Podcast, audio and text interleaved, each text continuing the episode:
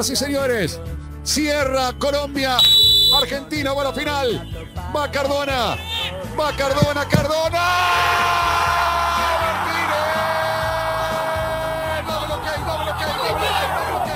Dame ok, Señoras y señores, el bar me ok, señoras y señores. El bar dice que se terminó. Se terminó.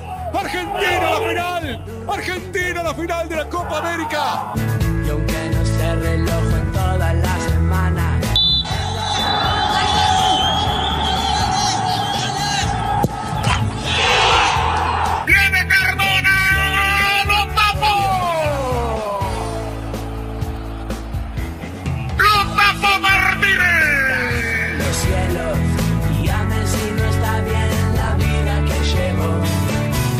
Puebla.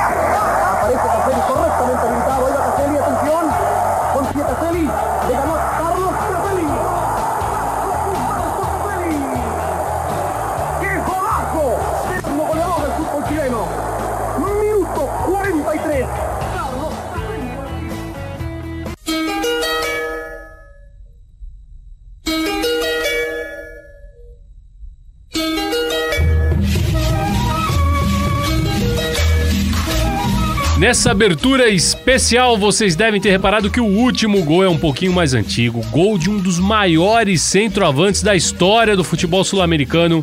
O chileno Carlos Caselli completou 70 anos na última segunda-feira. E o gol que nós escutamos foi justamente o gol que ele marcou contra o Brasil num amistoso dia 21 de maio de 1985 data em que Caselli se despediu da Roja numa vitória por 2 a 1 no Estádio Nacional de Santiago. Petiço Dias, o homem que entrevistou todos os referentes do futebol sul-americano, também entrevistou Carlos Caselli. Bem, Colimba, tudo tranquilo? Tive essa oportunidade de falar com ele uma vez lá no Chile, é, no CT da seleção chilena. E realmente é um cara fantástico, assim, é, além de, de um grande nome do futebol, um, um ótimo papo, assim, um ótimo. é, uma ótima conversa, ótima resenha. Ele é ídolo do Colo-Colo, né? Pelo clube pelo qual ele disputou a final da Libertadores de 73. Ele também jogou duas Copas do Mundo, mas muito mais do que um dos maiores habitantes da grande área. Carlos Humberto Caselli é um símbolo de luta contra toda e qualquer ditadura, é isso que ele virou lá no Chile. Caselli, que além de Tino e Gerente, tem um dos melhores apelidos do futebol por esses pagos, e quem vai dizer é você, Colimba. El Rei del Metro Quadrado. Não sei se tem. É o apelido mais. É, é uma. É um, eu acho que o centroavante que ganha este apodo, El Rei del Metro Quadrado, tem que fazer por merecer, né? Não, e, e ele fazia, ele fazia por, por onde, né? Como, como gostam de dizer. E, e é isso, eu acho que ele é, se tornou uma marca, um símbolo desse futebol sul-americano, de postura, de posicionamento. E então, comemorando agora 70 anos, é, tá de parabéns, né? Um grande abraço a você, Caselli, que tá escutando a gente, sempre escuta toda semana. Manda é mensagem. isso. Manda mensagem, mas ele merece mesmo toda a saudação. Vida longa a Carlos Caselli e quem mandou uma sonora pra gente, um áudio, né? Sonora a gente fala como se todo mundo tivesse obrigação de saber, né, Petiço? Não, é. O que, que é um- sonora, Petiço? Sonora é aquela quando você tá vendo a televisão, aí ele entra aquela entrevista, né? Entra aquele entrevistado, um trechinho de alguma coisa que ele falou no jargão televisivo. É a sonora. Então vai entrar uma sonora do nosso querido Walter Casagrande Júnior, que estava no jogo de despedida do Caselli em 1985. O Brasil perdeu por 2 a 1 inclusive o Casão foi o autor do gol do Brasil. Vamos escutar o que o Casão tem pra dizer do Caselli. Esse jogo, Chile-Brasil em 85, no Estádio Olímpico de Santiago, ele foi complicado como, como um todo. A seleção brasileira estava com, fazendo greve contra a imprensa. E nós chegamos no país do Pinochet, ditadura militar, com greve. E ele é, ficou super revoltado e deu ordem lá, mandou mensagem lá no hotel da seleção que era para acabar com a greve da seleção brasileira. Nós fizemos duas eleições e a maioria votou para continuar a greve. No caso do Caselli, ele foi um fantástico jogador, muito rápido, é, artilheiro, jogou muito naquela partida, super politizado contra a ditadura Pinochet, e a mãe dele foi torturada lá no Estádio Olímpico, onde teve o jogo, né?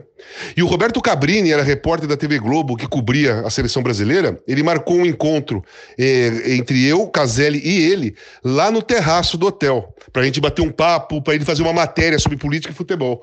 Só que a polícia da ditadura descobriu, e aí alguém avisou o Cabrini que se a gente subisse, a gente ia ser preso. E ele me avisou, avisou Caselli e não teve esse encontro. Mas na realidade foi um jogo muito difícil, né? É, nós perdemos, o Evaristo caiu, aí convocaram, chamaram o Tele, teve outra convocação, mas aquele ambiente é, da, do, de Santiago, aquele ambiente do Chile, com a ditadura Pinochet, era muito carregado, muito pesado. E o Caselli é um, foi um cara super marcante no futebol mundial na América do Sul principalmente, que foi um cara que bateu de frente com aquele ditador Pinochet, assassino inclusive, né?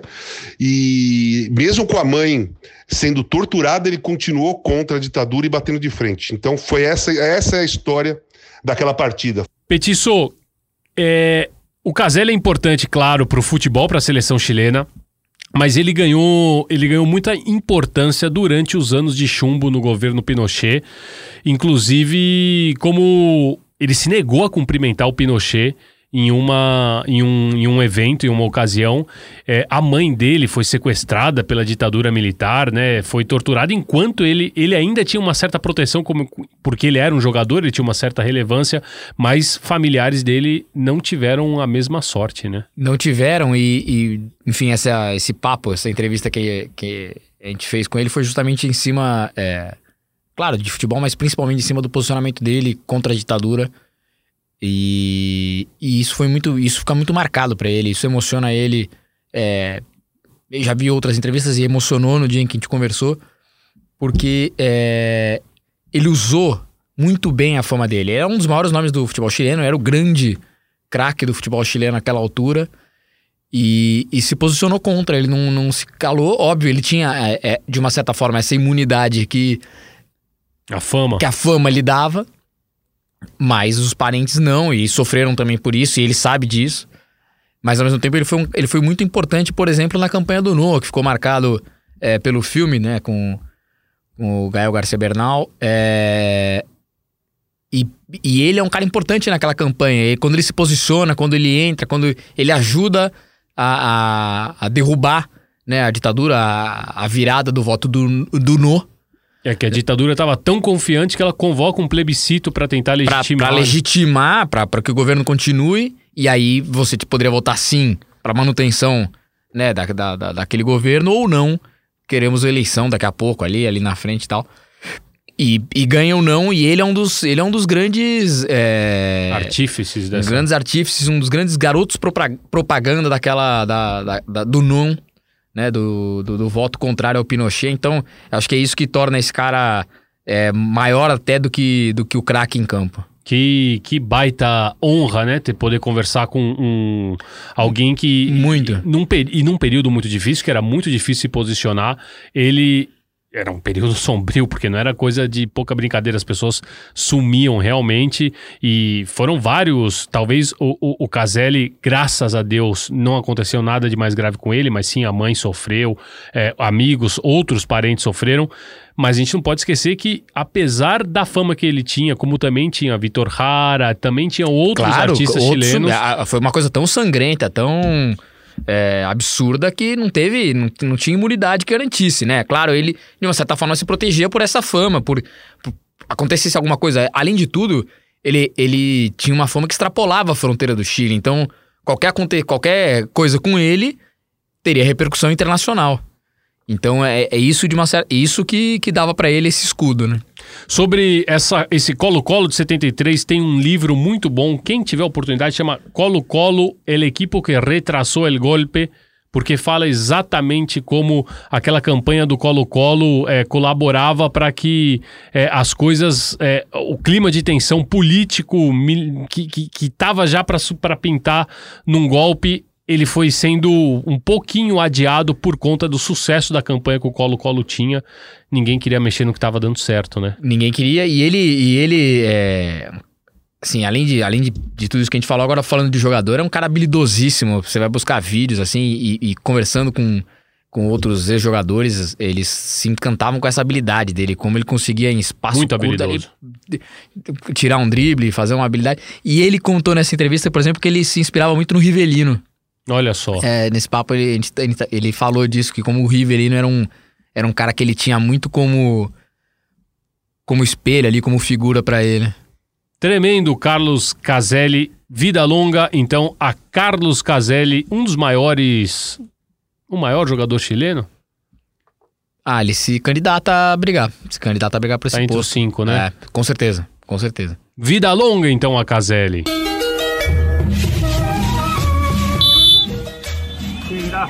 Mira que me la del atajo, eh. Mira que te como, hermano. Mira que te como, hermano.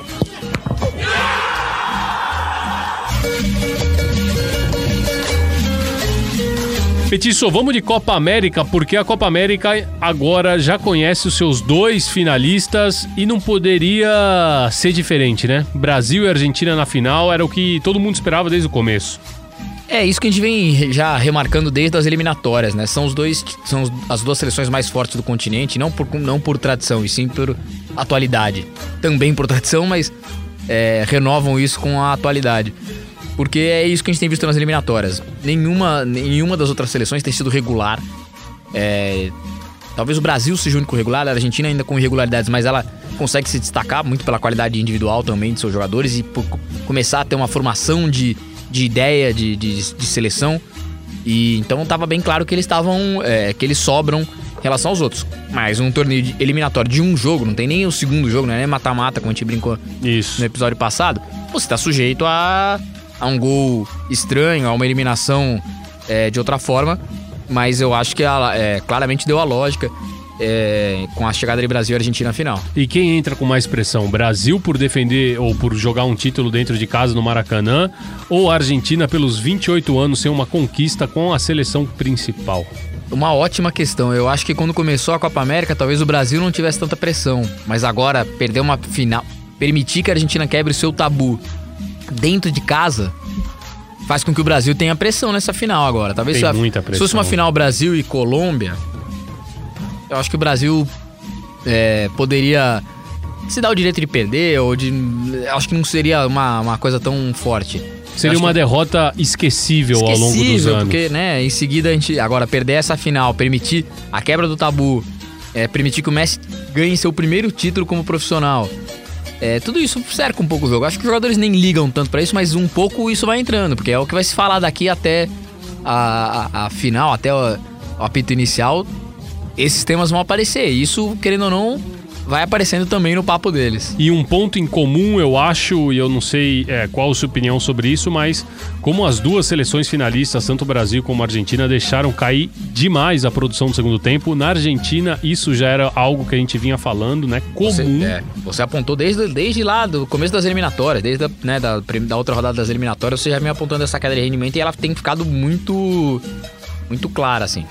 Embora no jogo contra a Colômbia isso tenha acontecido, e no final do segundo tempo a Argentina ainda tenha buscado e, e por pouco não tenha... Não queria arriscar os pênaltis, né? É, não quis arriscar os pênaltis, foi pra cima de novo, teve, teve volume. É, começou mal o segundo tempo, merecia tomar o gol de empate, mas depois foi atrás e talvez fez por merecer a, A é, vitória no voltar tempo a vencer. normal. Exato, exato. E aí, a gente estava comentando, quando assistíamos o final do jogo, a importância do Di Maria, né? O Di Maria, ele entrou, Nossa, jogou... entrou bem no jogo, né? Jogou os, os minutos, ele entrou acho que com 15, 20 minutos do segundo tempo, mas ele, ele todas as jogadas dele, ele, ele não perdeu a bola. Todas ele encarou e, e- e arrumou alguma bem. coisa, se deu bem. Co- Colocou o Lautaro pra, pra perder o gol que poderia ter dado é, a vitória ainda no tempo normal. É, achou uma bola em- pro, pro Messi botar a bola na trave. É, driblou de um lado, driblou, driblou do outro. Conseguiu algumas faltas na boca da área faltas pra, na boca Messi da área. levantar. É, mu- muito bem, assim. Acho que ele talvez tenha se credenciado aí pra, pro jogo contra o Brasil aí. Para uma titularidade e aí a gente não pode deixar de falar da importância de Emiliano Martinez, que foi um goleiro argentino daqueles dos anos 80, 90, Nossa né? Senhora. Como ele entrou na mente Ele, dos é, ele comprou um apartamento na mente dos colombianos ali, ele foi morar lá. tanto que agora já passado um tempo da, fim, da, da, da semifinal contra a Colômbia. Algumas frases dele já estão, já, já estão circulando nos grupos e, na- já ganharam a internet da forma como ele, como ele entrou na mente do Mina, como ele entrou na mente também do Cardona. Ah, eu fico com a que eu mais gostei é Lo siento pero te como, hermano. que ele diz pro Jerry Mina quando o Mina. E ele falava enquanto o, o- o Mina tava na carreira, quando ele tava correndo já pra impactar E a ele não bola. parava, né? E ele não parava. Te como, irmão, te como, irmão. Te como, irmão? Mira que te conosco a você. Já dizia que sabia onde, onde iria bater. É o que o goleiro tem que fazer, né? Não tem regra que proíbe isso. Não, e ele foi muito bem. E aí ficou muito claro, desde o, do primeira, da primeira penalidade, penalidade do Sanches, ele já tinha falado, ó. Ele já vinha falando e foi lá e pegou. Aí, e- aí vai lá com o Mina e ainda vai fazer a provocação depois da defesa. E com o Cardona a mesma coisa. Então ele foi entrando na mente. Tanto que o- até o Borja, que faz o gol, vai lá e dá uma provocada nele. Porque É, aquilo. o Borja sentiu que Vo- uma você- revanche. É, né? mas você Queria. vê que aquilo tava mexendo. Ele não. não né, no- normalmente o jogador, às vezes, quando não tá ligando, ele vai, vai pro lado, vai dar apoio pro goleiro dele. O Borja fez questão de comemorar na frente dele, de provocar também. Legal, hein? Gosto. Gosto. Também gosto, acho que tá tu- tudo bem. Tá no não- jogo. Isso é a, Só, mas só mostra como. O pênalti, é uma- o pênalti é psicológico também, Demais. 100%. E, e é claro que o Minas se sentiu intimidado, ou, ou, ou pelo É, menos. saiu do, do, do habitual, ele não foi na mecânica, né? Pênalti é mecânica. O cara treina, treina, treina pra bater naquele lugar. Ele vai- se ele executar bem, ele, a vida do goleiro tá, tá, tá. O goleiro está lascado, como você gosta de dizer. O goleiro tá lascado. Me dá, me dá pena do, pelo Depou, né? Que jogou, desperdiçou o, te- o pênalti dele. E o Depou, ele é fundamental pra seleção Tem argentina. sido tanto que muito importante. sai, né? Tem sido muito importante. E, e nesse ciclo, né? No- em todo o ciclo, não só mais recente, mas ele virou uma marca. Eu acho que talvez dessa era Scaloni, desse momento.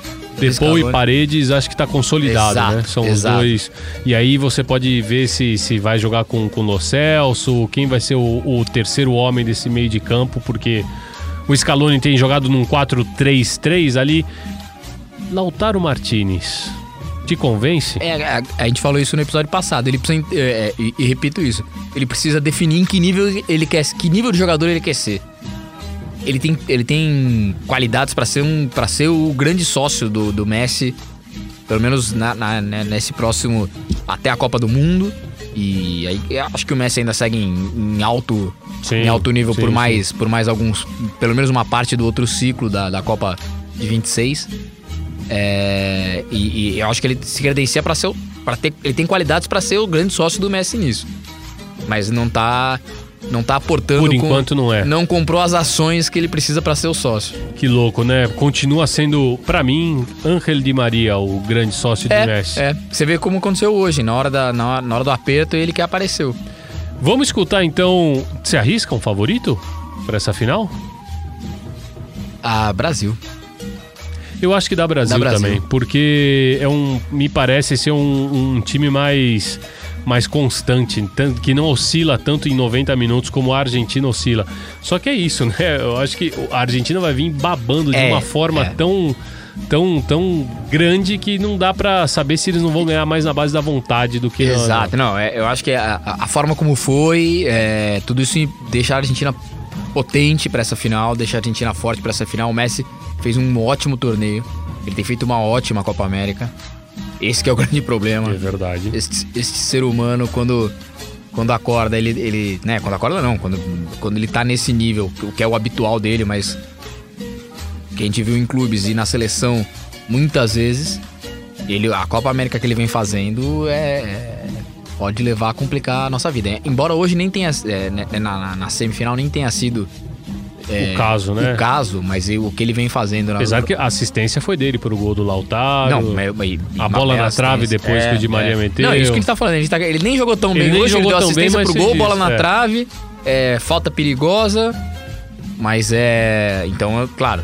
E eu, e eu acho que é, esse personagem que apareceu agora e que já vinha se destacando um pouco, de Bu Martinez, é, eu acho que ele é, se agranda, ele entra também num outro, num, num outro patamar ali numa. Sim, na- sim. ele entra forte. Era uma coisa que a Argentina se, se ressentia há algum tempo, de, de um goleiro de seleção Inquestionável. inquestionável.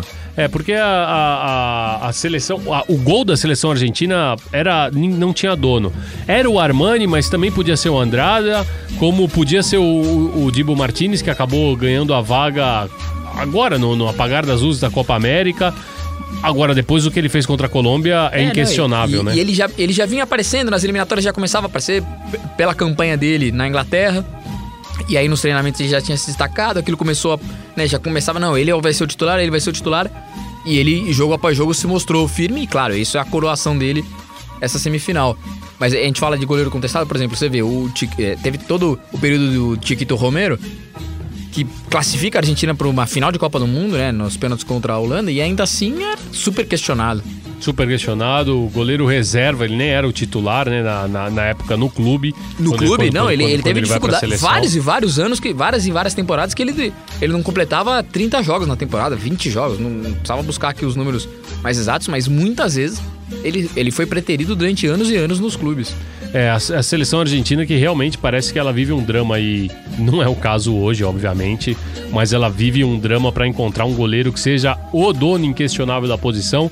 Falando em goleiro, então vamos escutar o que disse Emiliano Martinez depois da noite de glória contra a Colômbia. Mirame, mirame la cara. Mirame la cara. Mirame, mirame, mirame. Eran para momentos como este. La verdad no tengo palabras. Un conjunto de 70 personas que venimos por un sueño.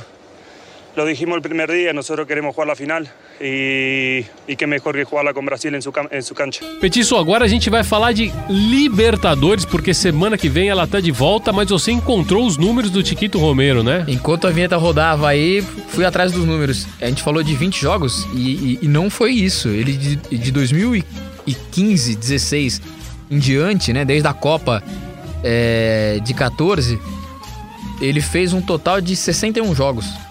Ou seja, dá menos de 10, na casa de. Em sete temporadas, dá, dá um pouco, dá 10. Vai, vamos botar, vamos dar um, Arredondando, um choro pra ele de 10 jogos na temporada. 10 jogos por, por ano. por ano. Pouquíssimo, né? Pouquíssimo. Pra um- e e pra, pra uma posição que precisa de, De continuidade, continuidade, ritmo. ritmo. É isso que a gente falava. Falando em continuidade e ritmo, a Libertadores ela deu uma pausa, né?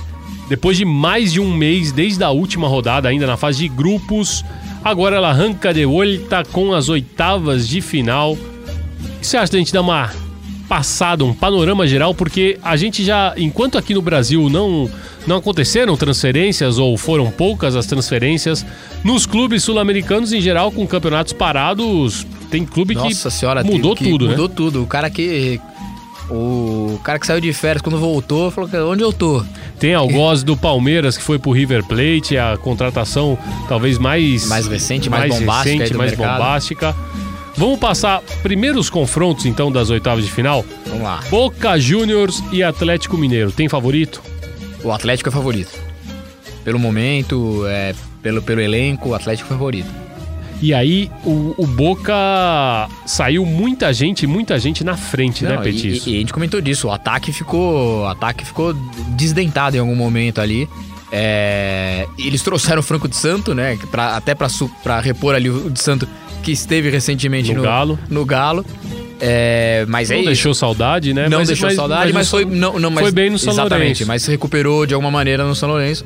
É, mas é, é um time que perdeu o Tevez, Zarate, Soldano, é, além de outros caras mais experientes ali atrás, mas na frente teve esses, é, esses buracos. Eles agora vai atrás do Franco de Santo para ver se consegue cumprir, cobrir esse buraco ali na frente.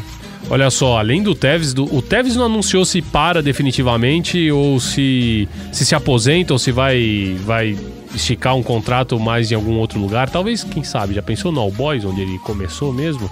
Se ele pinta no All Boys? Ia ser, ia ser bonito. Ia, Ia ser, ser bonito. bonito. Mas é. eu achei legal também a atitude dele quando ele entende e fala assim: eu, eu, eu não consigo dar aquilo que o Boca precisa a essa altura. Precisa essa altura. O Boca fez então, perdeu muitos homens na frente. Tevez está embora, Zarat foi embora, Soldano foi embora, como você disse. E também é, me surpreende uma limpa na, na, na última linha, ou na primeira linha, na verdade, né? Bufarini e Emanuel Mas, dois laterais foram embora. O Rara, que também pode fazer a lateral, é volante, também foi embora.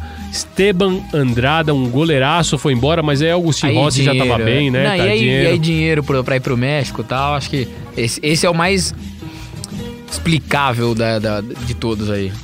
Mas também trouxe, além do, do Di Santo, que tá muito perto, também trouxe o Orsini, bom atacante do Lanús, foi muito bem aqui é, quando eliminou o São Paulo, né, no ano passado, inclusive. Na Sul-Americana. Na Sul-Americana. Já trouxe o Norberto Briasco do Huracan, o Esteban Rolon, que também estava no Huracan, e voltou o Pibe Veigan, que era o lateral direito que estava emprestado ao Gimnasia, né? É, e, e que já tinha, já tinha tido uma experiência anterior no Boca, uma boa passagem. É, é isso, acho que o time fica. Aí tá indo atrás do Advíncula, que, é um, que até jogou no Brasil, né? Lateral peruano. Jogou na ponte. Jogou na ponte. E, enfim, aí e busca ainda, talvez se especula ali de Gary Medel e Nico Gaetan para pro, pro meio campo. O Nico Gaetan do Boca é o está para o Boca como o Caleri está para o São Paulo. Toda a janela de transferência. o É, Ga- vamos o buscar, tem uma paixão da torcida, É. pode ser, pode ser, é uma boa comparação. Nico Gaetan e Gary Medel. Vamos passar para o outro brasileiro, Cerro Portenho e Fluminense. O Fluminense que a gente já disse que tem uma tarefa um pouco mais simples agora, parece, né? O que tudo indica. Do que foi na sua fase de grupos. E um Cerro Portenho com poucas é, saídas e chegadas, né? Movimentou pouco, perdeu o Marcos Cáceres, zagueiro, e a aposentadoria dele, o interminável, terminou. Nelson Aedo Valdez. Histórico da seleção paraguaia. E saiu, sai- né, se aposentou. No lugar, pro lugar dele veio o Fernando Romero, atacante paraguaio que estava no Nacional. E também o reforço do Rafael Carrascal, meio campo colombiano, que estava na América de Cali. É, são as duas grandes. É, poucas mexidas no Cerro, o Cerro do, do Tique Arce praticamente o mesmo, o campeonato ainda não começou lá. É, o Fluminense favorito, né? Favoritos também. E, é- e aí não é brasileirada, não. Eu acho que o Fluminense é favorito nesse ponto aí. Agora um confronto talvez mais equilibrado. São Paulo e Racing, primeiro jogo no Morumbi.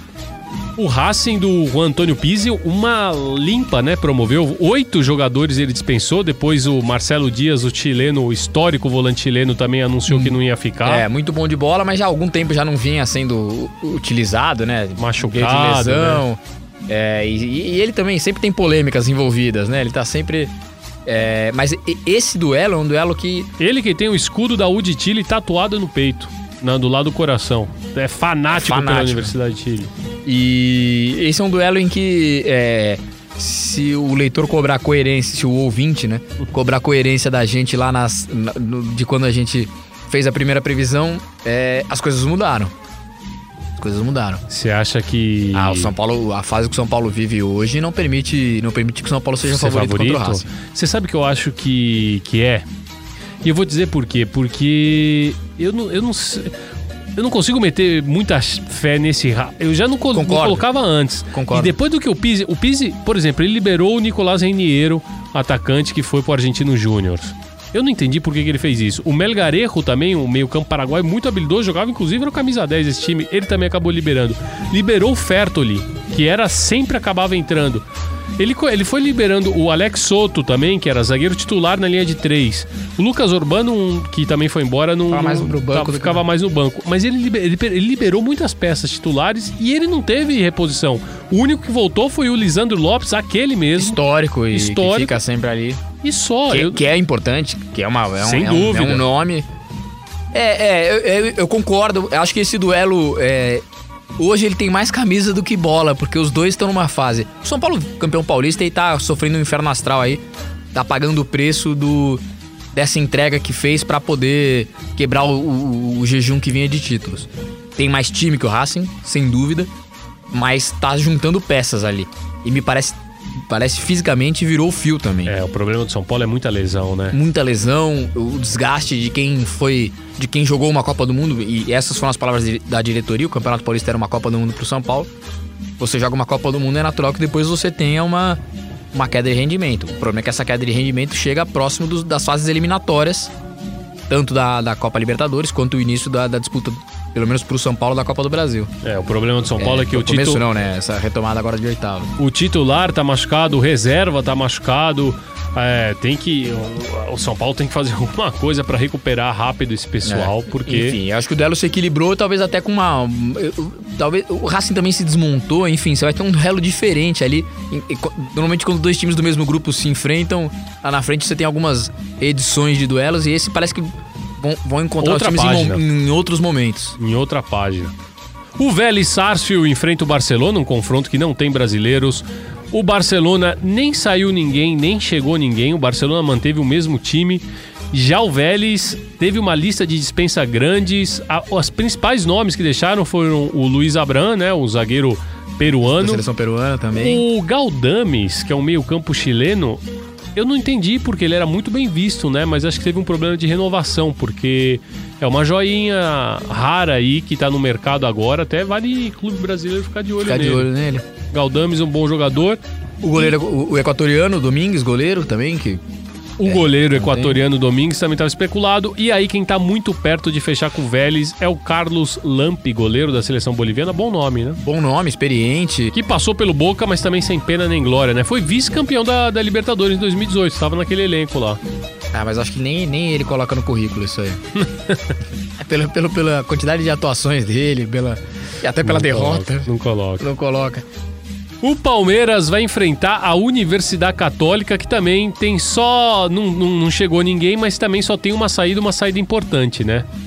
O o Matias, goleiro. o Matias de Turo, goleiro argentino, tá muito próximo de ir pro Celta de Tchatchucudê. Pedido Desfalcando- dele. Pedido do Thiago. Pedido do Tchatcho. É, desfalcando a Católica, mas acho que es- nesse ponto os times. é, a manutenção da Católica não chega a assustar tanto o Palmeiras, ainda né, a perda de apenas uma peça.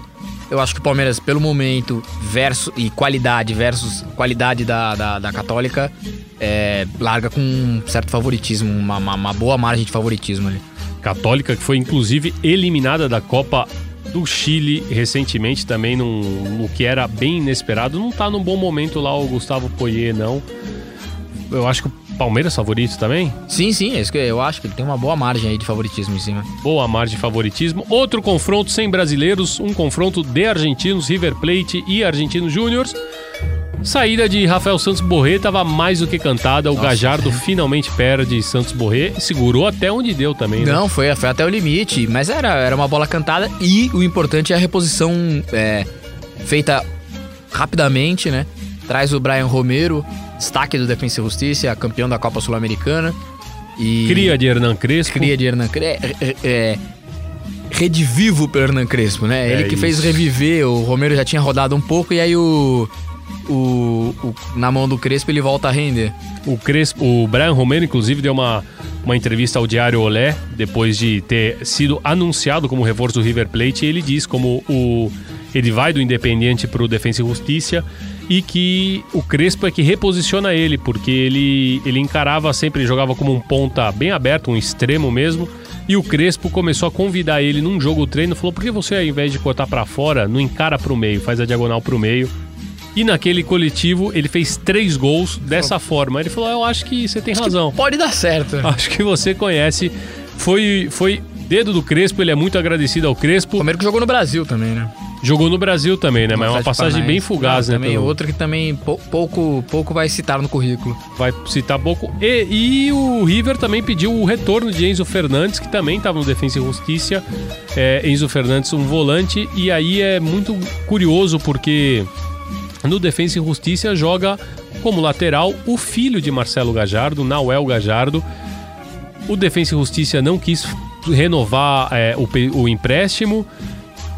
O normal era que o Gajardo retornasse ao River Plate, o Nauel Gajardo. E o Marcelo Gajardo falou: Sabe o quê? A gente não vai contar com você. Ele liberou o filho, Petiço. Ele liberou o filho. Filhão, preciso conversar contigo. Não tem lugar pra você não, no não, time. não dá, não vai dar. Não, contra o nepotismo, né? Contra o nepotismo, é, ele tá, tá. Deve ter sido um papo difícil, né? Mas aí você vê ele, né? Ele, o defensa não renova, ele vai lá e faz, ah, se não vou renovar com ele, vou tirar o teu atacante. Exatamente. Ele se vingou também. Brian Romero, inclusive, que é torcedor reconhecido, fanático do River Plate, ele se assumiu. No Argentino Júnior, o interessante é só a aposentadoria de Matias Caruso, aquele. Aquele do dedo. Aquele do dedo, mordido por Emerson Sheik.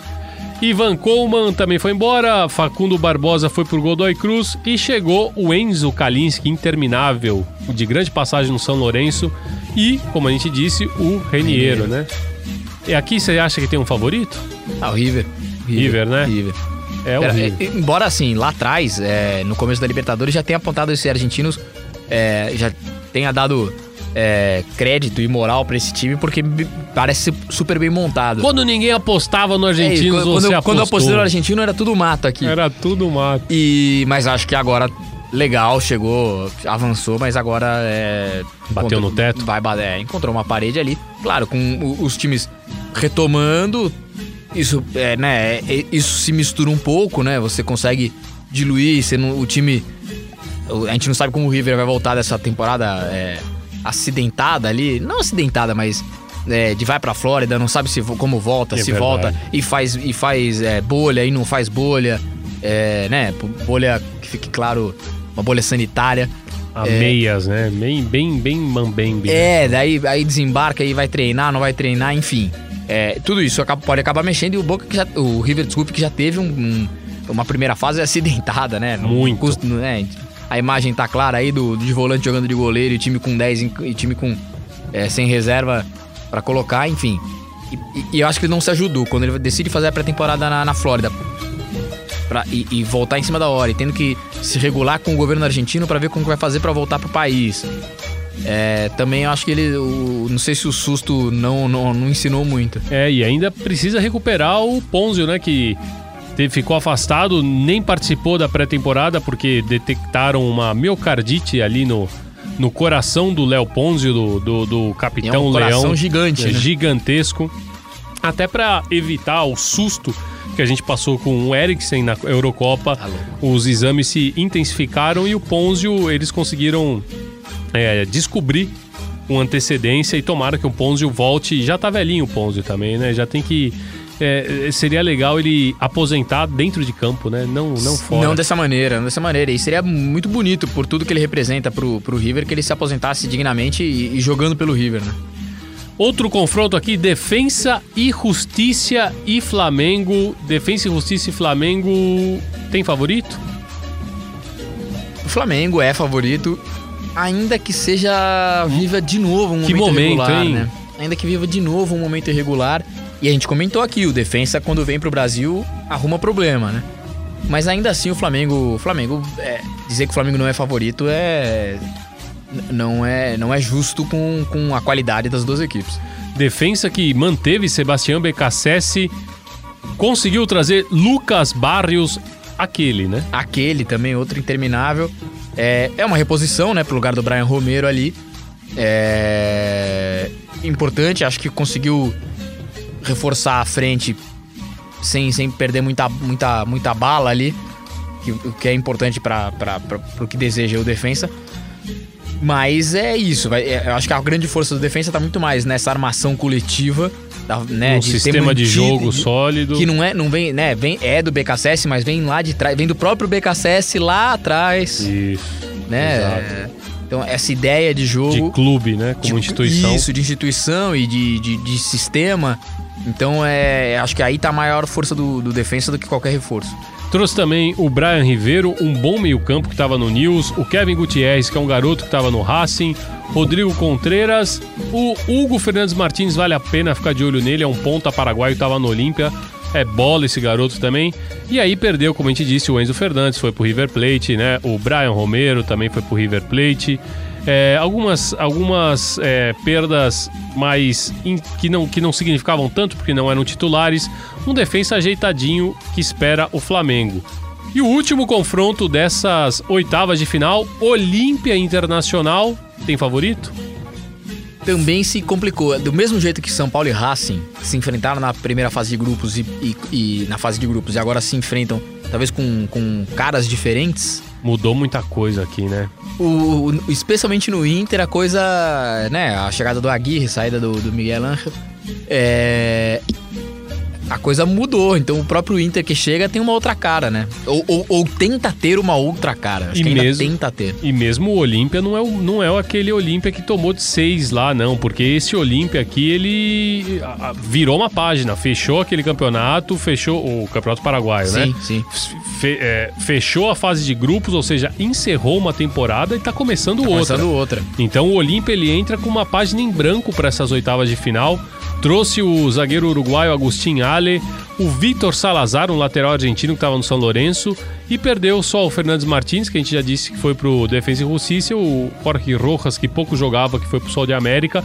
Então é um Olímpia que tá que, que tá com mais expectativas de que a- agora vai ser diferente, né? Aquele É, e acho engraçado que de novo esses times vão se ver sem poder é, usar a primeira a fase de grupo como uma como uma- Referência. Uma, referência. Olímpia, que também o Campeonato Paraguaio ainda não começou, então vai chegar com pouca, quase nenhuma é, atividade nesse duelo contra o Internacional. Os times estão fazendo só é, amistosos, né? E todos, os, de maneira geral, na Argentina, no Paraguai. Tentando se movimentar um pouco. A gente viu isso é, muitas vezes nesse período de pandemia. É, me parece a gente estava analisando isso como uma é, como um problema e muitas vezes não foi, né? Muitas vezes não, Não foi, não foi mesmo. Acho que isso é, deu uma. a- a- aqui mesmo a gente analisou algumas vezes, ah, o time tá parado, vai ter dificuldade pra voltar, e, e- e não vi isso como um fator. Então você considera aqui que na maioria dos confrontos brasileiros são os favoritos, com exceção de Racing São Paulo, São Paulo e Racing, e Olímpia Internacional é que te deixam com um asterisco. É, eu equi- que ali eu acho que estão mais equilibrados com, com seus rivais. O Atlético, óbvio, tem um Boca pela frente, duríssimo. Mas o Atlético vive um melhor momento. O Atlético tá, tá mais forte, não é só momento. Ele tem mais elenco que o, que o, que o Boca. O Boca não tem um Nacho Fernandes, o Boca não tem um Hulk. Precisa ver como vai chegar o Nacho também, né? Que sofreu É, a lesão, é. uma lesão muscular. A princípio tem tempo de recuperação, não é nada muito grave, Nada, nada maior. maior, mas é, é- é- é claro, faz preocupante. diferença, mas é isso que eu digo. O Boca não tem esse- esses jogadores. Então o Atlético é favorito. O Fluminense contra o seu também. Enfim, toda essa análise que a gente fez. é, mas eu acho que São Paulo e Inter podem ser os times que vão ter que demonstrar ali diante de seus rivais que eu estava errado. Assino embaixo, Petiço.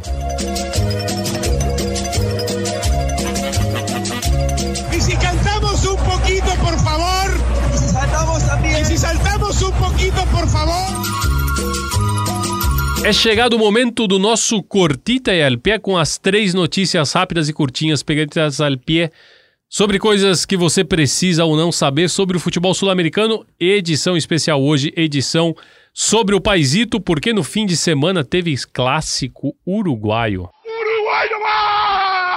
Vai você, Petiço. Vou aqui porque teve o clássico do voo fretado esse final de semana. Nacional e Penharol jogaram depois de 92 anos o clássico uruguaio na cancha do bolso, o Gran Parque Central. E aí vai um detalhe, foi lá o primeiro jogo do Brasil em Copas do Mundo foi nesse estádio. E como a Celeste foi eliminada na- no sábado à noite para Colômbia na Copa América, os dirigentes do Nacional correram para conseguir a liberação e um voo fretado para trazer de volta os três jogadores que estavam à disposição do maestro Tabares. O goleiro Sérgio Rocher, o lateral Camilo Cândido e a joia Brian Ocampo. Os três chegaram às 5 e meia da manhã no Paisito. E o Penharol, quando percebeu o chapéu que ia tomar, falou- tentou fazer o mesmo. Ó, vamos, vamos arrumar um voo. Primeiro eles tentaram o- uma carona no voo fretado do Nacional e receberam um sonoro no como resposta. Depois tiveram que correr atrás de um outro voo para os seus dois atletas, o Facundo Torres e o Giovanni Gonzalez. Só conseguiram levar os dois sele- selecionáveis de volta para o Uruguai já no domingo, quando eles chegaram uma da tarde. Ainda O por jogo cima, era às quatro, né? o jogo era às quatro, não tinha como. E ainda por cima, o fretado urgente saiu por 10 mil dólares a mais do que pagou o Nacional. Resultado: o Nacional venceu fora de campo e dentro de campo com dois gols dos jogadores de linha que estavam com a seleção, o Ocampo e o Cândido. Você daria uma carona? Se te pedisse? Você, dirigente do Nacional? Olha, essa é uma prova de ética. Ah, aí. eu não dá. É, ah, não Petício, eu não daria, não. Acho que tá lotado. Tá lotado. Tá lotado. Tá lotado. Ô, Petício, Cara, acredita eu que eu me tô levando- planejo, É, eu me não, planejo. Nesse tem razão. Você tem razão. Eu faço toda a gestão. Não é só, é, aí, aí vai além da ética, é verdade. Eu me planejei, eu fui lá, busquei, Isso. fiz a liberação. Você tem razão. Eu não pensei vai embarcar antes, aqui não, não vai entrar aqui não. Eu tô, aliás, assim, é, o- é o jogo da vida, não tem como. É, é, não, tem razão. E outra, como é que você coloca os, os caras juntos, depois eles vão pro vestiário? Não, não, eu- ele tem que voltar de lá já com, já com sangue em relação Eu a... não só não dou carona, como eu tento prejudicar o voo do, do Não, eu freto um pra você e manda lá pra Colômbia, né? Exatamente.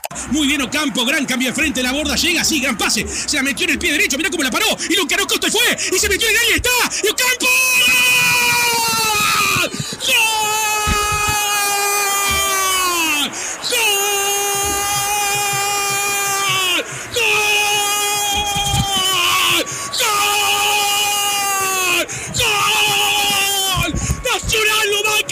¡Acá en el parque! ¡Todo marca la historia! ¡Manda el decano del fútbol uruguayo!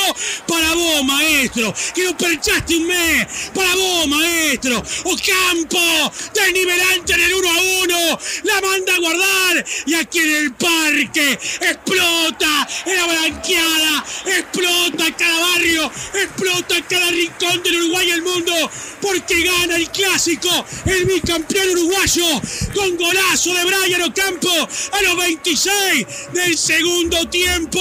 El bicampeón y el tri, el tri que siempre anhelamos. ¡Vamos, Nacional! Golazo de Ocampo, acá en el parque.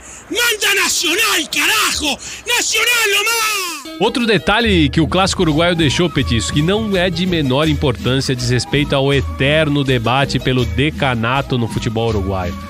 Porque, como gesto de agrado e bom trato no recebimento aos visitantes, os dirigentes do Nacional entregaram antes do jogo uma placa aos seus pares do Penharol. A mensagem fazia menção ao retorno carboneiro ao Gran Parque Central. Porém, segundo o que foi escrito pelos dirigentes do Bolso na placa, o jogo do domingo foi o encontro de número 38 na contagem do Nacional entre os dois clubes, ou seja, eles desconsideraram tudo o que tinha acontecido antes de 1914.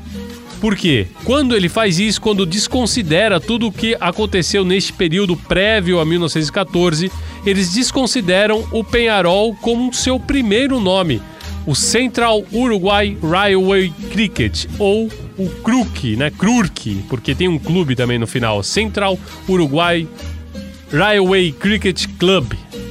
Todos estes elementos servem de maravilhosa antessala, porque os dois clubes já se encontram agora na Copa Sul-Americana. E aí a gente já sabe que vai ter. Ah, foi só vai, um aquecimento Vai ali, ter mais, né? E o legal é que os dois jogos vão ser um no Gran Parque Central e o outro no, Campeão del Siglo, né? Campeão do Siglo. E o, o mais legal disso é, é que é, eu vou te fazer uma homenagem, tá? Isso que é legal, eu vou fazer uma homenagem, vou te entregar uma Pra placa. mim? É, pra você. Aí você me dá uma placa. Te provocando aqui, Falando, ó. não, eu não- ó, pô, parabéns pra você, tá aqui, ó. E pum, e uma provocação na placa. Isso que é. É, Isso que foi bonitinho, e- bonitinho. É bonitinho e é um decanato que os dois discutem, mas o, o clube mais antigo do Uruguai é o Albion. É, é- é- essa Não é questão do nem- de- Não, essa questão do, do- do decanato lá é uma, uma marca, é um negócio, né? Estão sempre, tão sempre debatendo isso. E o. Tanto que o Nacional adora se chamar de El Decano. El Decano, eles levam a faixa. É, eles adoram. O, Penharol também bota El Decano de futebol uruguacho no seu. É o Albion, mas é que eles falam que é porque o Albion também ele interrompeu as E aí atividades para, que é, um é um debate que rola até aqui no Brasil também, né? Em Isso. relação ao Rio Grande e à Ponte Preta. É verdade. Quem, quem é ininterrupto e quem, e quem interrompeu e voltou, enfim. Mas aqui é uma coisa, é um debate mais, é, menos é, latente do que lá, porque lá estão as duas grandes forças do futebol é, se provocando em relação a isso, até numa placa de homenagem. Petiço, você. Eu só te jogo em roubada, né? Mas eu quero saber a tua opinião. Pra você, o Krurk era Penharol ou Penharol só é Penharol depois? É, já li algumas coisas sobre isso. Não sou, não sou um historiador especialista no tema. Do que eu li, me parece que é um outro clube. Polêmico, Pode- hein? pode- pode ir na Cê- fronteira. Você me surpreendeu agora. Pode ir na Torcendo fronteira. do Penharol vai, vai baixar aqui no La Não, Pelota. Os carboneiros que me perdoem, mas me parece, assim, do que eu li, me parece uma Outro outra... clube, uma outra tem- instituição. Tem, uma outra... Tem um, Porque tem uma teve uma mudança. cisão, né? Teve É, uma é, cisão da é diretoria também. Me parece que tem um, sai, um, sai um- uma parte de dentro e, e- e- enfim, e, e vem outro clube. Do que eu volto a dizer, não sou um especialista no tema, não me dediquei a fundo, não fiz teses acadêmicas sobre isso, já li, não teses, mas já li algumas coisas sobre isso e me, eu acho que são, são, Coisas separadas. são separadas. Muito bem, depois dessa vamos escutar até o segundo gol do Nacional no clássico, o gol do Cândido. No la robó Cándido, notable. Está al área, le pegó. ¡Gol! Liquida. Acá el parque manda Nacional. Acá el parque manda Nacional. ¡Gol!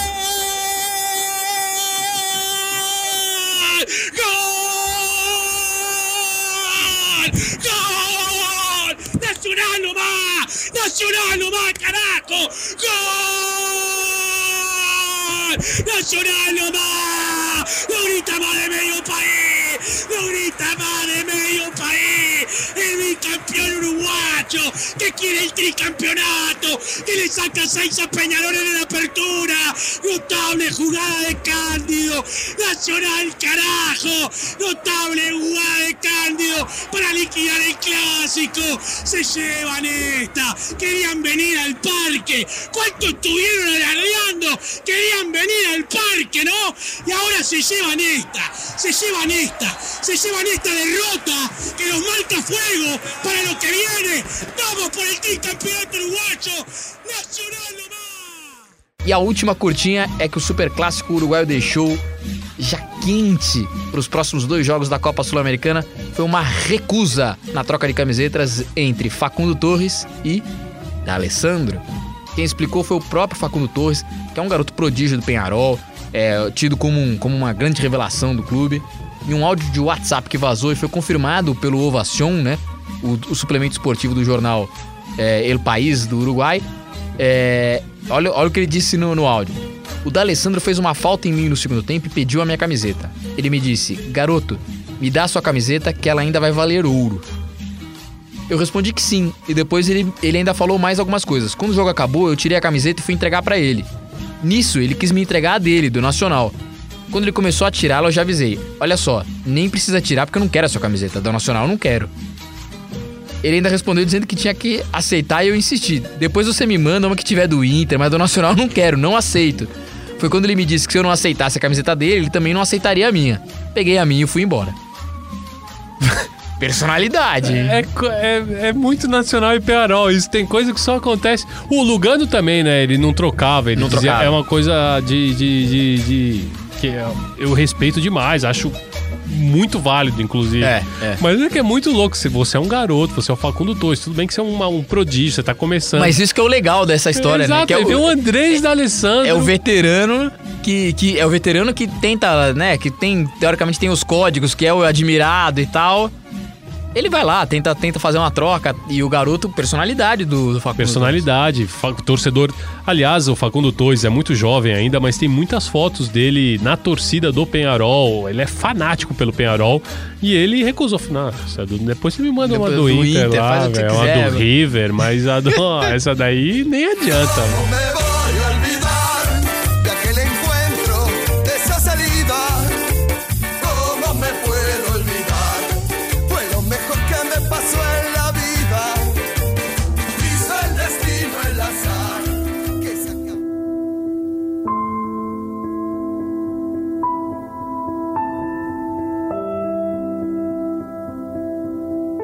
Impressionava a quantidade de sapatos, chapéus e casacos nos degraus da imensa escadaria da Porta Doce, portão que dava acesso à torcida visitante. Ingressando pela Avenida Figueroa Alcorta até a arquibancada Centenário Alta no Estádio Monumental de Núñez. Naquele domingo, 23 de junho de 1968, o mais importante do dia prometia ser o super clássico que enfrentava um River Plate na fila de títulos e um Boca Juniors de poucas aspirações no campeonato. Naquele domingo, 23 de junho de 1968, a única coisa que ainda segue importante são as vidas de quem jamais conseguiu deixar o estádio. Las 10 y cuarto de la noche.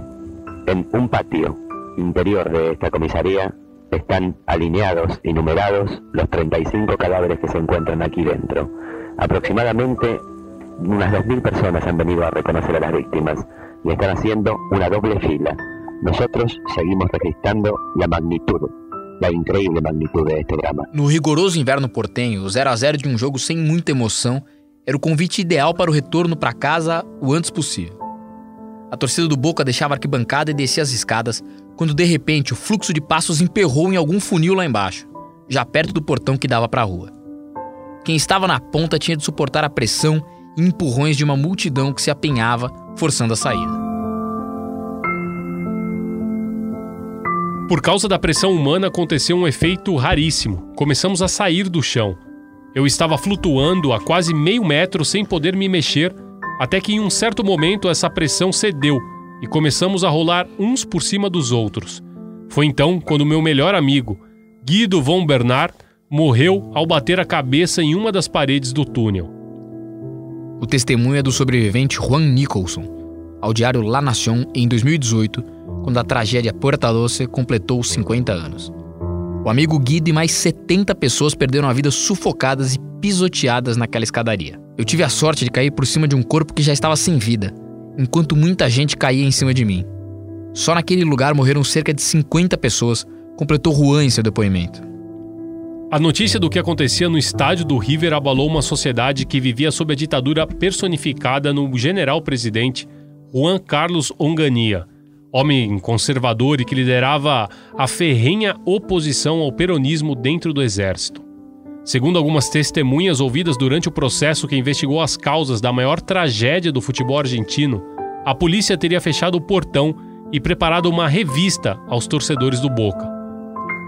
Tudo aconteceu porque o público visitante cantou a marcha peronista, o que era expressamente proibido naqueles tempos em um determinado momento do jogo. Depois do episódio, durante alguns anos, a torcida chinesa costumava cantar nos estádios. No había puerta, no había molinete, era la cana que dava com machete.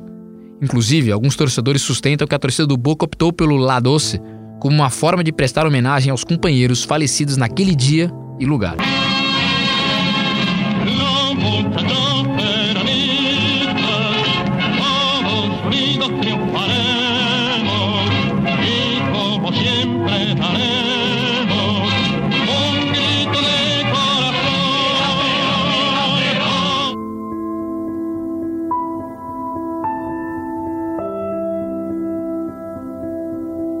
Pela versão do River, posteriormente corroborada na investigação oficial, o problema teria sido causado pela não retirada de algumas catracas que controlam o acesso ao estádio. Estas deveriam ser retiradas totalmente bem antes do apito final do jogo, para facilitar o fluxo de saída. Além disso, algumas portas metálicas corrediças não estavam totalmente abertas, ou até mesmo sequer teriam sido abertas.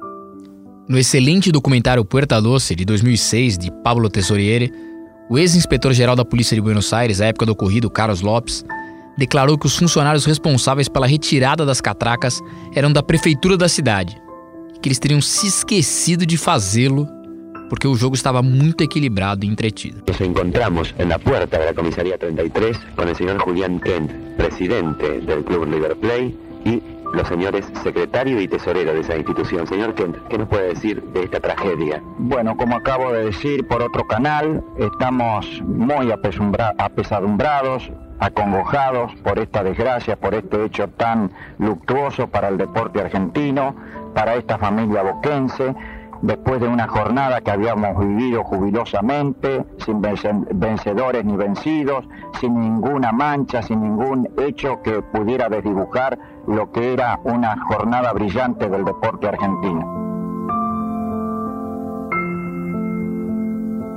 Para tentar frear as denúncias dos familiares e assim evitar maiores punições, River e AFA ofereceram cerca de mil dólares a cada família que perdeu um ente querido na tragédia. Em agosto de 1969, a justiça argentina engavetou o processo sem que a tragédia fosse totalmente esclarecida ou tivesse algum culpado sentenciado. Hoje, a Puerta Doce já não existe mais com esse nome. O clube rebatizou todos os acessos seguindo a ordem do abecedário. Porém, ela continua lá, sendo a mesma e com todas estas mortes no prontuário. Agora ela é a Puerta L. E apenas uma placa fixada na parede do estádio relembra, ainda que de forma tímida, as vítimas que perderam a vida ali.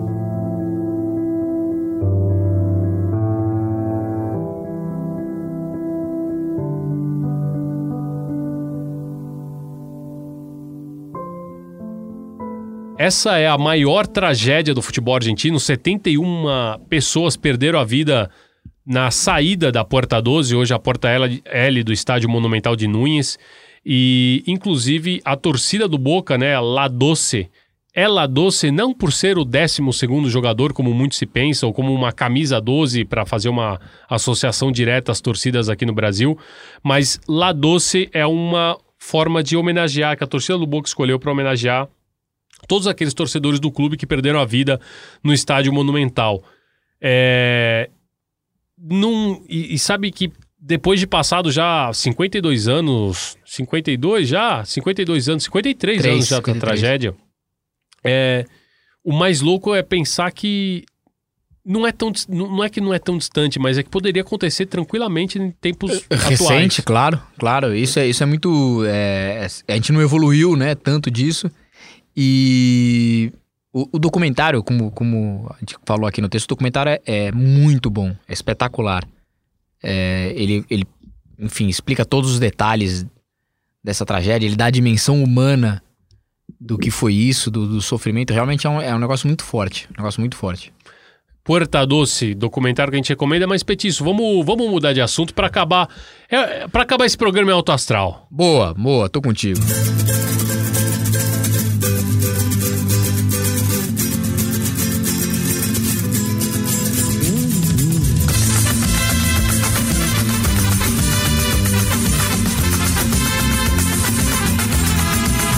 Transgressora, divertida, eterna, a cantora italiana Rafaela Carrà foi muito querida. É assim, Petiço, você que, que sabe do italiano? Foi, falou Rafaela Carrà. Rafaela Carrà foi muito querida em todo mundo. Sua espontaneidade conquistou primeiro a Itália, depois a Espanha, onde ela se converteu em um mito na conservadora sociedade espanhola a meados dos anos 70 e então daí conquistou a América Latina, onde passou pelos programas de televisão mais importantes. A mensagem de Rafaela nunca teve limites. A liberdade, a homossexualidade e o amor livre formaram parte do seu repertório alegre e de dança, com momentos inesquecíveis, como quando deixou à mostra o umbigo durante Canzonissima até Far l'amore comincia tu. O jornal britânico The Guardian definiu Rafaela Carrà como a estrela do pop italiano que ensinou o prazer do sexo para a Europa. Sua consagração na América Latina começou pelo Chile e logo a fama se estendeu por Peru, Argentina e México. Não apenas pela beleza e energia, mas também pela perfeita pronúncia do espanhol durante as apresentações na televisão, especiais internacionais, concertos e participações em festivais musicais. E claro, como sempre acontece por aqui, Rafaela também contribuiu para o cancioneiro popular de Cancha. Essa música que a gente está escutando ao fundo, Fiesta, recebeu adaptações de diversas torcidas sul-americanas, como a torcida do Estudiantes de La Plata.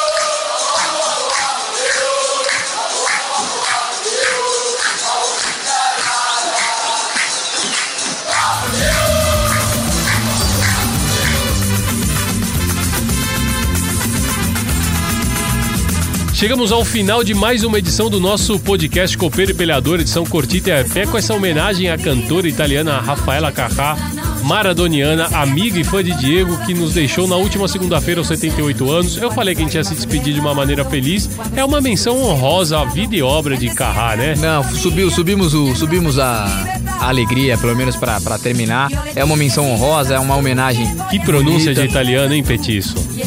É, teve, teve, tive que me esforçar muito aqui. Testei, testei, mas deu certo. Você, você conhecia já a Rafaela? Você, já, você escutava a Rafaela Carrá? Não escutava. Eu também não escutava, mas você sabe que a comoção na Argentina foi tão grande pela morte dela, né? E tavam na- durante a semana estava em todos os jornais. Que aí eu comecei a escutar, eu falei, mano, deixa eu. Que- deixa que- eu- que é isso aqui, quem, né? Quem que era essa? E a primeira que eu escutei foi Fiesta, e aí eu lembrei da música do, do Estudiantes. A do São Lourenço tem também, a do São Lourenço faz. E realmente, vendo, quando a gente começou a, a preparar, enfim, na- na- lendo aqui a- esse roteiro inicial, também foi atrás, é, teve, tem muita. Tem, te- causou uma, uma, uma- uma comoção grande mesmo. Maradoniana, como, como diria meu amigo Flaco Amarelo, como toda buena persona. Quais são os amigos? Flaco, Flaco, flaco gordo. Gordo, El Pelado. El pelado, é, el cabeção. Cabeção. Tem, é, tem todos, né? Todos, todos, eu cumpro com todos os requisitos. Meus amigos cumprem com todos os requisitos. Você vai lá e preenche os formulários. Você tem, na tua turma de amigos, tem esse, tem esse, tem esse, tá? Estão todos ali. Então são argentinos. Aproveitar para mandar aquele, aquele salve, né? Porque tem um pessoal que segue a gente, viu, Petiço? Aliás, Guerreiros. Se, se você puder explicar por que Petiço Dias. É, tem- pintou essa dúvida. É petiço porque eu diria que eu fui econômico no espaço que eu ocupo. No, no, no- no- espaço, espaço vertical. vertical. que eu ocupo. Então acabou ficando. Horizontal também, que você tá fininho, mas é que Mas na verdade é- o Petiço faz uma menção ao é, espaço vertical. né? vertical que eu ocupo, eu fui econômico nisso. É, enfim, compacto, não tinha. Isso explica bem. Então, um salve aí pra todo mundo que tava na dúvida do porquê do Petiço Dias, especialmente o Diogo Henkin, que perguntou, escreveu lá perguntando por que, que a gente chama é, Cauê Dias de El Petiço Dias. Tá aí, o Petiço explicou pra vocês o porquê. E também tem, uma, tem, tem um outro salve pra mandar aqui. Tem um pessoal que segue, eu acabo perdendo. Você, você não tem um salve pra mandar, uma maguilada? Eu queria só mandar um abraço pro Diogo, que ficou com essa dúvida aí e, e citou nominalmente é, o que seria isso, então tá, acho que tá explicado, né? Um salve também pro Davi Silva, que escutou o nosso programa jogando um fifinha, como disse ele. Craque total, Davi Silva, nome de craque. É, arranca por la derecha el genio, né? também pro... O apelido dele é Foiche, mas é o Alex Foiche, que tá sempre no Twitter também. São Paulino, tem inclusive tatuagem do Maradona. Um salve pra ele também, que segue a gente. O Seneguini, o Matheus. Cadê? Tem mais gente aqui, Petiço. Ah, mas... É, a, lista interminável. Vamos, a gente vai terminando, a gente vai subindo o som. É isso, Porque a lista é grande. o. Ó, o Daniel Erugen também vai subindo aí, vai, vai, vai dando fade aí. E também o Gabriel Oliveira. Bom, enfim, tem um monte de gente. Tem um monte de gente, Petiço. Lembrando que você encontra o La Pelota no Semantia no ge.globo barra podcasts e também no seu tocador favorito de podcasts, na Apple Podcasts, no Google Podcasts, no Pocket Casts e no Spotify. Assine e siga o nosso programa no seu tocador, porque aí sempre que a gente tiver um episódio novo, ele vai aparecer aí pra você. O La Pelota tem a produção e roteiro de Léo Lepre, a edição primorosa del PIB Bruno Palamin, que tá de férias, então o Pedrão assumiu às vezes, a curadoria fundamental del Petiço Dias e a coordenação do Rafael Barros e do André Amaral.